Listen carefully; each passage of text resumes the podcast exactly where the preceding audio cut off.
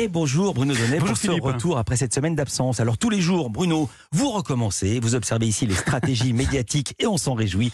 Et ce matin, vous avez choisi de vous pencher sur la technique de communication de Jean-Luc Mélenchon car vous avez fait une découverte ce week-end qui vous a beaucoup intéressé. Oui, découverte Philippe que je dois à la journaliste Laetitia Krupa et à l'ancien conseiller en communication de François Hollande, Gaspard Ganzer, qui anime tous les samedis une émission consacrée à la communication politique sur France Info. Avant-hier, ils avaient donc choisi de s'intéresser à Jean-Luc Mélenchon et à sa proposition politique inédite. Je demande aux Français de m'élire Premier ministre.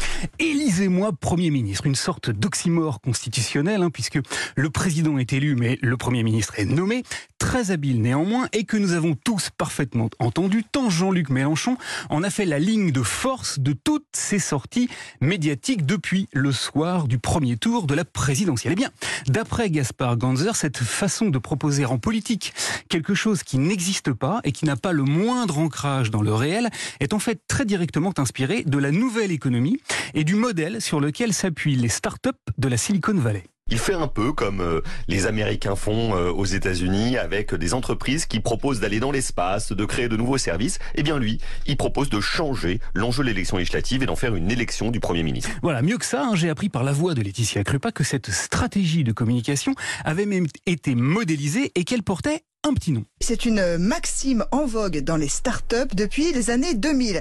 Fake it until you make it. En français, fais comme si, fais croire que, jusqu'à ce que ça arrive. Alors cette histoire de fake it until you make it, c'est aussi ce que l'on appelle en bon français, Philippe, la parole performative. C'est-à-dire le moment où dire, c'est faire, où le simple fait de prononcer une phrase suffit à provoquer une action. Du coup, j'ai eu envie d'aller voir si la nouvelle tactique de Jean-Luc Mélenchon était un, maîtrisée et deux, payante. J'ai donc observé très attentivement vendredi soir, puisqu'il était l'invité du journal de 20h de France 2. Alors s'agissant de la maîtrise, pas de problème, hein, Mélenchon a bien pensé à nous redire qu'il pouvait parfaitement devenir Premier ministre. Alors, je préviens tout le monde. Si je suis Premier ministre, tout le monde est convoqué pour refaire la conférence annuelle obligatoire. Et pour le cas où nous aurions été un peu distraits à ce moment-là, il nous l'a même re-redit. Je rappelle que c'est pas un congrès qu'on est en train de faire, on est en train de préparer, de se préparer à gouverner le pays. Voilà, bien compris, merci. Mais ce que j'ai trouvé finalement de plus spectaculaire hein, dans cette séquence-là, c'est que oui, sa stratégie s'avère tout à fait concluante, puisque celui qui était en charge de l'interroger vendredi, en l'occurrence Thomas Soto, lui a posé des questions précisément au sujet du poste de Premier ministre qu'il convoite, comme si c'était finalement parfaitement envisageable. Vous vous rêvez en Premier ministre de cohabitation, c'est même euh, lisible sur vos affiches, hein, Oui. vos affiches de, de Je me campagne. rêve pas, hein, je vous rassure. hein. Vous souhaitez être. Bah ouais. Vous Et souhaitez je le demande au peuple français.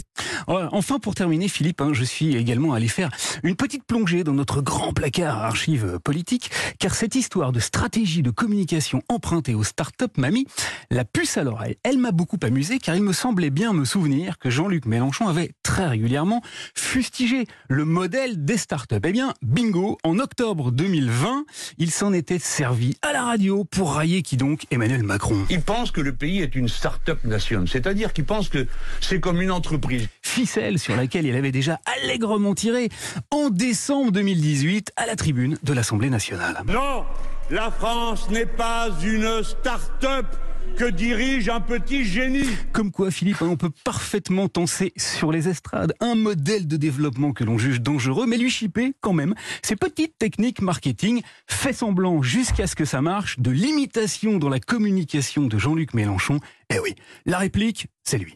Merci beaucoup Bruno plaisir de vous retrouver. À demain.